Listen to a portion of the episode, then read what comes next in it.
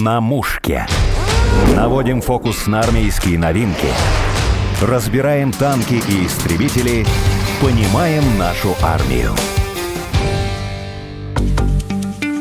Сегодня продолжим говорить об оказании первой помощи на войне. У нас в гостях хирург, кандидат медицинских наук, старший лейтенант медицинской службы Донецкой Народной Республики Юрий Евич. Добрый день. Здравия, прекрасная Александра. Много любопытного узнала из вашей лекции о болевом шоке. Фильм называется «Тактическая медицина. Основные боевые ранения». Можно найти его в интернете. Так вот, в этом говорите, что болевой шок – это большая тема, даже целая книга есть у вас, угу. да, «Шок» называется, угу. и приводите примеры из жизни, когда человек погиб из-за боли, когда ему в кисть попала пуля. Расскажите, что Почему так произошло? Очень просто все. Во-первых, нужно быть крайне корректным в терминах, потому что когда я обучаю на поле боя, либо перед ним очень кратко людей без медицинского образования, нужны такие схемы подачи информации, которые люди поймут. Если же среди наших слушателей есть врачи, особенно реаниматологи, то они могут сразу же прибегнуть к суровой критике, сказать, болевого шока не существует, существует травматический, например. А то есть считается, что человек умирает не только от боли, но и от сопутствующих повреждений. Вот раздробила ему кости, повредила нервные стволы, человек может умереть в данном случае даже без сильного кровотечения. Но по-научному правильно это называется не болевой шок, а травматический. Но смысл в том, что там рану наносит пуля особенная, которая как раз и причиняет такую боль. Я вам кратко скажу. Пули огнестрельные, они все особенные.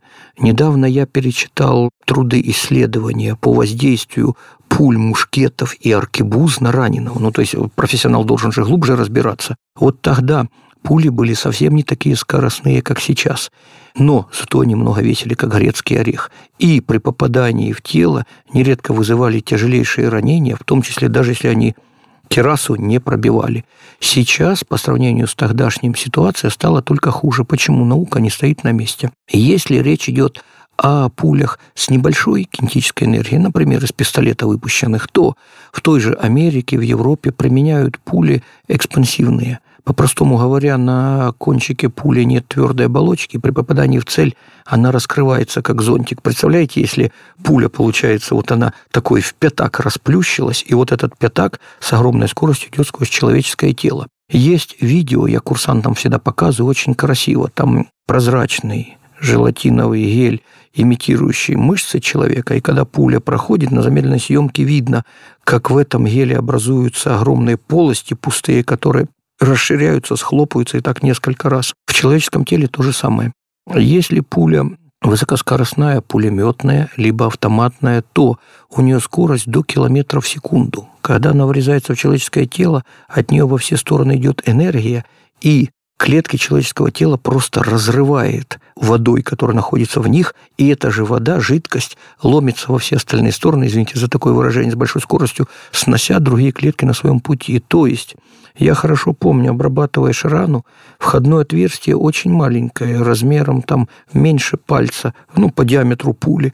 Разрезаешь кожу, входишь внутрь, а там пустота. Испарились мышцы объемом с кулак, либо с два кулака, куда ударило. Дополнительно интересной коварной особенностью современных боеприпасов является то, что пули калибра 5,45, 5,6 если ударило по кости, не пробивает кость насквозь, а кость раздрабливает, при этом от нее отражается и идет вдоль нее вверх либо вниз. Максимальное поражение, да? Очень тяжелое повреждение. Я помню случай, один из наиболее ярких, когда было два отверстия у бойца. Одно на руке в области плеча, одно по низу реберной дуги. Я думал, что это две входные, и сильнейшая боль была у него. Позже, когда прооперировали, установили, пуля пошла вдоль руки, ударила по плечевому суставу, раздробила его, отразилась от него, пошла в мышцах, в коже, вдоль грудной стенки, ударила по ребрам, несколько ребер сломала и, отразившись от них, вышла наружу. Вот о современных боеприпасах. Вы То его есть, спасли? Ну, как я спас. Бог, ну, я виду... Всевышний был милостив, этот человек а, я имею в виду врачи, да, что он да. выжил. Важный момент. И этот боец, и другие в момент ранения нужно, чтобы человек был обучен. Если боец смог сам себе наложить жгут на раненую руку, особенно вколоть обезбол, то вероятность того, что он выживет, неизмеримо больше. Какие бы подготовленные люди не были, как бы слаженно не работало подразделение, когда огневой контакт не сразу заметят, кого подстрелили, не сразу есть возможность задавить противника, не сразу есть возможность подбежать к раненому.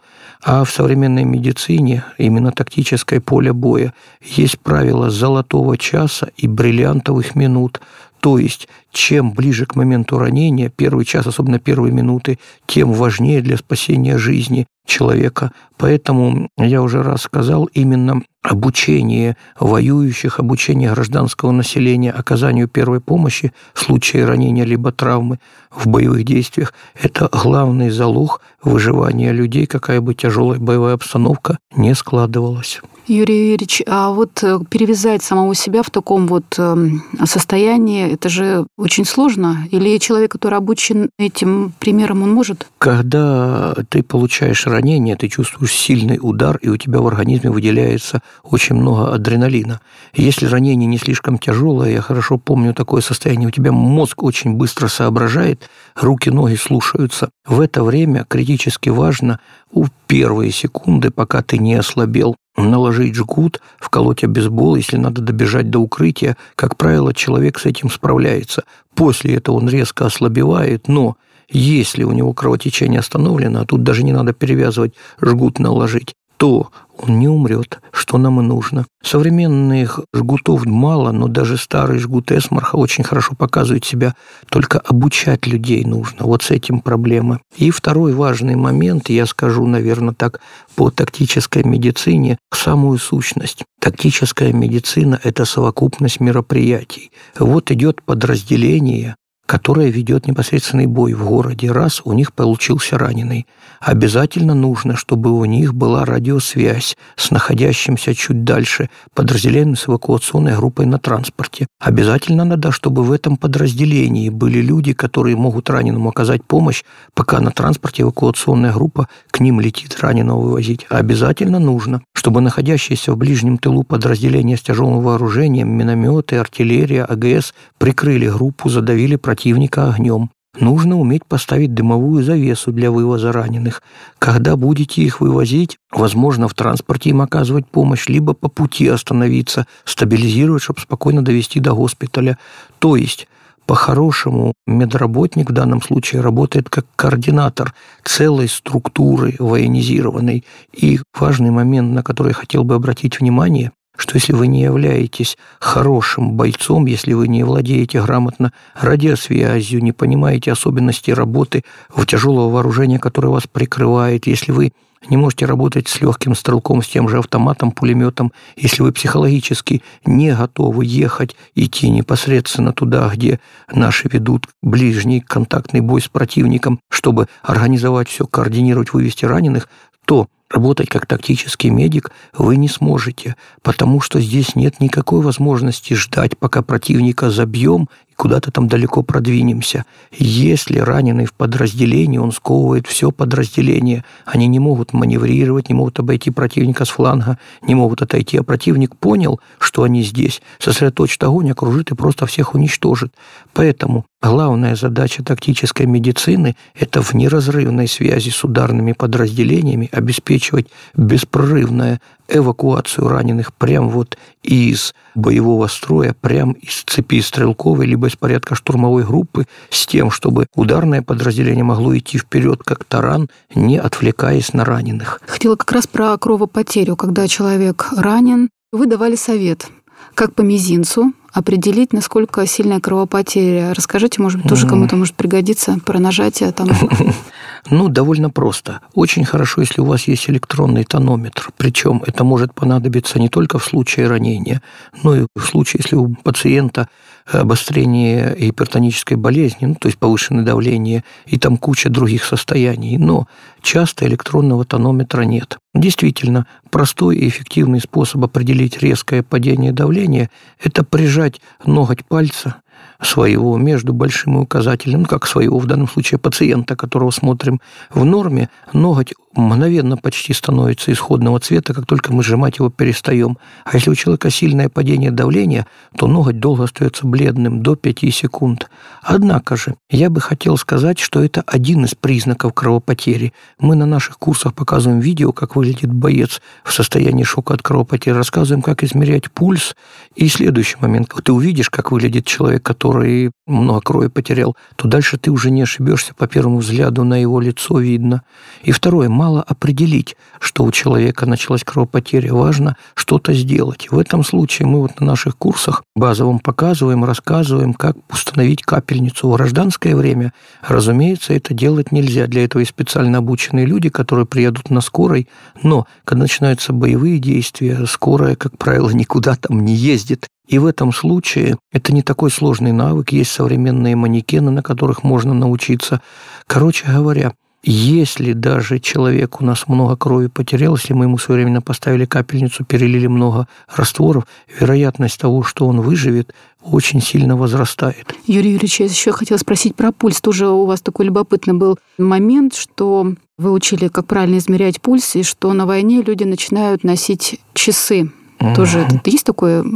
Часы носят прежде всего не из-за пульса, а из-за того, что жизнь на войне очень регламентирована. Время твоего заступления в караул, время, когда тебя с караула будут сменять, время выполнения каких-то задач. Все координируется по часам, без часов воевать ну вообще невозможно. То есть я имею в виду, что не с мобильником ты ходишь, а именно конкретно от ручных часы. С мобильником все очень грустно. Во-первых, часто его даже не зарядишь, потому что проблемы с электроэнергией в тех же окопах либо на рейде. Во-вторых, очень часто использование мобильника запрещено. Например, если мобильники у вас американские, все эти, как они, iPhone, mm то у меня грустная новость, дорогие мои слушатели. Он все вокруг себя записывает и в определенные моменты врагам сбрасывает, хотите вы этого или нет. В условиях боевых действий, если что, он выступит как навигатор, он обозначит вашу географическую точку в пространстве, по вам могут нанести удар. Поэтому там, где какая-то активная работа, телефонов просто, ну, они запрещены. Некоторые, невзирая на все запреты, носят телефоны, потом получают выговор с занесением э, в грудную клетку от сослуживцев. Вот так я дипломатично, да, сказал.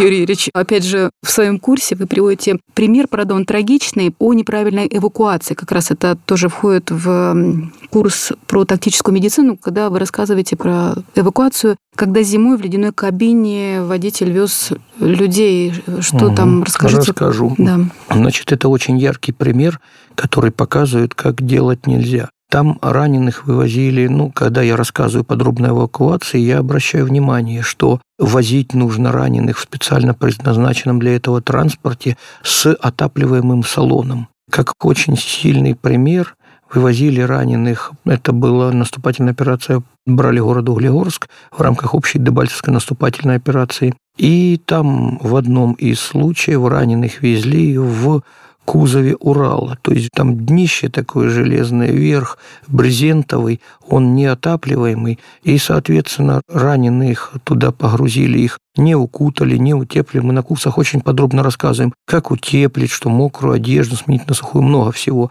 И их повезли не на наш медицинский пункт, даже не в Горловку, которая была по пути, а окружным путем в Донецк. Из восьми человек четверо погибли, четверо прибыли в крайне тяжелом состоянии. В свое время Пирогов написал книгу «Мои ошибки в хирургии». Мы ошибках учимся, опыт даже неприятный и тяжелый, это очень полезно. Так вот, заранее нужно обеспокоиться до начала активных действий, чтобы был транспорт, предназначенный для эвакуации в больнице. Ну, не просто с поля боя вывести до полевого медицинского пункта, а там, когда оттуда отправлять, мы всегда старались раненых отправлять на микроавтобусах типа скорых, на таком транспорте. И сопровождающий, да? Вы говорите, что лучше бы был, да, с ними? Не просто сопровождающий. Очень хорошо, если есть медработник, который сопровождает людей, потому что раненый он балансирует между жизнью и смертью, тяжело раненый, какие-то мелочи, типа того, что как лежит, чтобы не задохнулся, капельницу вовремя поставить, либо поменять, могут определить весь эффект усилий. Зря старались мы или все-таки не зря человек дожил до больницы и в дальнейшем поправился. Что бы хотел сказать? К сожалению, у нас очень часто отношения, я много где участвовал, отношения такое, ну, у нас э, связываются, говорят, у нас раненый. Говорят, хорошо, вечером пойдет грузовик со снарядами, на обратном пути раненого заберет. Так кто же вечером будет? Ха, у нас один там 11 часов лежал и ничего не умер. Вот такого подхода, дорогие мои товарищи, военнослужащие федеральных сил, ополченцы, сотрудники всех силовых ведомств, воюющие за Россию или готовящие воевать, такого не должно быть. Для эвакуации раненых нужен специальный медицинский транспорт. Транспорт, который возит что попало, он не приспособлен для этого, а климат у нас, как правило, суровый. Вот такой важный момент. И как раз вот, когда вы рассказывали эту историю, вы отметили такой важный момент, на мой взгляд про психологию водителя, почему он так поступил. То есть человек не военный, он поехал, потому что хотел быть, наверное, может быть, неосознанно подальше. Вы внимательно очень почитали наш труд. Мне остается только пригласить вас будет время к нам на курс. Почтем за честь видеть такую замечательную девушку и, главное, внимательного слушателя. Договорим, там... да. То, что он психологически не хотел быть там, где стреляют, да, подальше Ребят, уехать. очень важный момент. Я методичку написал «Опыт Сирии», у меня там целая глава памятка сопровождающему. Многие думают, засунули раненого в грузовик, дальше доедет. как да, доедет. Ни в коем случае. Водители транспорта часто не обучены медицине. Очень часто психология водителя транспорта – это не психология бойца-штурмовика, который идет там в цепи стрелков. Это психология человека, который вот именно водит машину. Когда начинаются активные боевые действия, обстрелы, когда у него куча раненых в машине, он легко может впасть в шок. И основная его мысль не болевой шок, а именно психологический. Mm-hmm. И основная мысль у него оказаться от этого места подальше на больший промежуток времени. Почему в данном случае поехал не туда? Я больше скажу, у нас в книжке мемуаров это описано. Мы специально поставили на дорогу корректировщика, сделал вывод из этого. Он досматривал все машины, там была единственная дорога, ведущая в тыл, и те машины, которые везут раненых, заворачивал к нам на медпункт, чтобы больше такого не было. Вот такой пример. То есть в реальной работе нужно учитывать множество нюансов. Вы можете запасти прекрасное оборудование, вы можете найти хороших врачей, вы можете развернуть какой-то медицинский пункт близко относительно от поля боя, но водители будут просто проезжать мимо вас, вы будете недоумевать, где раненые, а раненые в итоге будут умирать. Вот одна из тонкостей. Грамотная организация эвакуации требует внимания к мелочам. Юрий Юрьевич, а вообще по вашим наблюдениям, как психологически человек меняется на войне? Или это все-таки свойственно определенному типажу человека? Или все-таки у каждого какой-то надлом происходит? Хороший вопрос, хороший вопрос. Первое. Очень сильно зависит мотивация. Как правильно сказал один товарищ, если ты на войну убежал от хлопот, ну, от трудностей гражданской жизни, то в гражданской жизни не нашел себя и поехал на войну, то на войне эти же трудности тебя догонят только в более отягощенном формате. То есть нежелательно уезжать на войну от каких-то проблем гражданской жизни. Убежать от себя все равно не получится. Очень хорошо, если человек едет с какой-нибудь возвышенной мотивацией. Защита веры, защита слабых, защита Родины. Тогда это сильно ему помогает в ходе боевых действий. Очень плохая мотивация, попытка на войне заработать денег. Вообще никудышняя. Есть хороший автор Александр Баль, у него прекрасная песня есть. «А сколько платят на войне, скажите мне, и я поеду, чтобы увидать, как рядом с телом хоронят толстый кошелек». Вот на самом деле, когда приезжаешь туда, ты понимаешь, что мертвому деньги не нужны. И постоянно ты сталкиваешься с ситуацией, когда тебя не порадует перспектива, что может быть там... Ну, есть твой... и такие, да, товарищи? Есть, конечно, есть. Но вы знаете, довольно смешно, я помню одного довольно пожилой человека, он сказал, что поехал, чтобы родственникам выплатили большую страховку, когда его убьют. Я подумал, интересно, редкий такой типаж. Как бы, ну, молодец. А потом был случай, он получил легкое ранение в руку, я его вывожу с поля боя, а он радуется, как ребенок, что живой. Понимаете? То есть совсем его не порадовала возможность выплаты страховки, когда смерть увидел чуть ближе. Юрий Юрьевич, расскажите один из э, таких ярких моментов в вашей практике. Я хотел бы всем сказать, что за жизнь раненого нужно бороться до конца, никогда нельзя впадать в панику, никогда нельзя думать, что все, человек не выживет. Много всякого интересного видел, но самый яркий запоминающийся случай – в одном месте был мощный взрыв, и бойцы наши получили ранения. Мне по рации ориентируют, куда везут раненых. Я подъезжаю туда, подъезжает пикап, из него своими ногами выходит боец, идет на меня, а я, понимаете, смотрю на него, я и на курсах учу, что всегда нужно быть оптимистичным, веселым, спокойным, и сам стараюсь. А тут смотрю на него и говорю, это звездец, извините, до слова было другое. В чем дело? Там его, знаете, осколком ударило, вот как в фильмах, э, мечом, и как в фильме «Терминатор» разрубила ему ключицу, разрубила кучу ребер, и рука с плечом отошла от туловища, и сквозь вот эту дыру, помните «Терминатор», когда один стреляет в другого, там его разворотило взрывом, и половина туловища вот так отошла. Вот идет человек, и половина его туловища отошла, я сквозь дыру в нем вижу улицу за ним. А он идет ко мне и говорит в ответ, «Док, скажешь еще слово, застрелю». Я ему говорю, это я не про тебя, а у него автомат в руке, да. Это я говорю не про тебя, это я говорю про погоду. Он доходит до меня, падает у моих ног, я на него смотрю, у меня в голове только что же делать. В итоге все вот эти перерубленные сосуды я затампонировал специальным кровоостанавливающим бинтом, вот эти две его половинки сложил, их бинтом смотали в лодку на другой берег, на другом берегу обезболивание и мобилизация. Так что интересно, этот достойный воин выжил, пусть долго лечился, и вернулся в строй. Соответственно, всем желаю всегда уверенности в таких ситуациях качественной работы и Божьей помощи, чтобы все ваши пациенты выживали. Я скажу, это огромное счастье, когда после подобных ранений человек выживает, возвращается в строй. Это просто не передать вам, какая радость на душе. Вы говорили в свое время, что после войны не надо кидаться ко всем с воплем «я воевал». Вот на самом деле, когда ты Божьей милостью что-то такое перенес, когда ты приехал оттуда, у тебя огромное количество психотравмирующих впечатлений, ты приезжаешь оттуда. А тут люди живут гражданской жизнью мирной. И как бы все это им и слышать не хочется. Если ты начинаешь им что-то такое страшное рассказывать, то это может их глубоко очень травмировать. Поэтому крайне важно, во-первых, общаться с людьми, которые тебя понимают, то есть тех, кто участвовали, они на одной волне. По крайней мере, для них шока такого не будет. И второе, я не побоюсь этих слов вот по психореабилитации. Первое, первый месяц пару раз в неделю ходите в баню. Баня очень сильно снимает стресс на глубоком физиологическом уровне. Это обосновано. Это с незапамятных времен ведется. Мои друзья-специалисты по выживанию, по обеспечению боевой деятельности, классные профессионалы в стране все так делают. Это первый момент. Второй момент.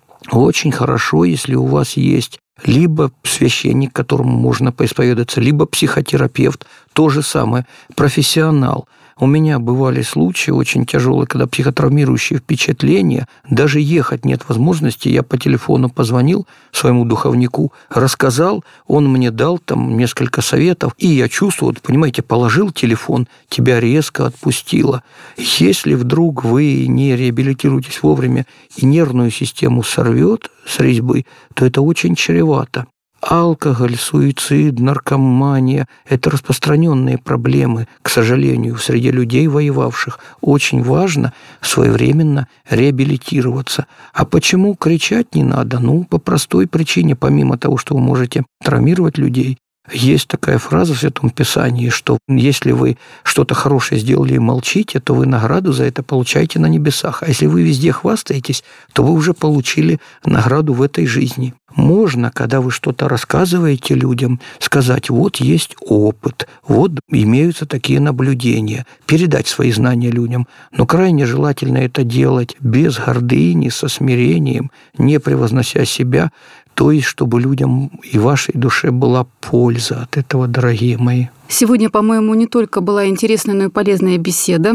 Напомню, в студии был хирург, кандидат медицинских наук, старший лейтенант медицинской службы Донецкой Народной Республики Юрий Евич и я, ведущая Александра Полякова. Спасибо. Вам спасибо, дорогие слушатели. В довершение я могу сказать только одно. Одна седьмая часть суши, на которой мы живем, принадлежит нам потому, что все поколения наших дедов и прадедов смогли закопать в эту землю все поколения завоевателей, которые к нам приходили. Сейчас опять начало столетия, опять вся Европа по древнему ихнему обычаю собирается к нам в попытке нас уничтожить, нашу землю забрать.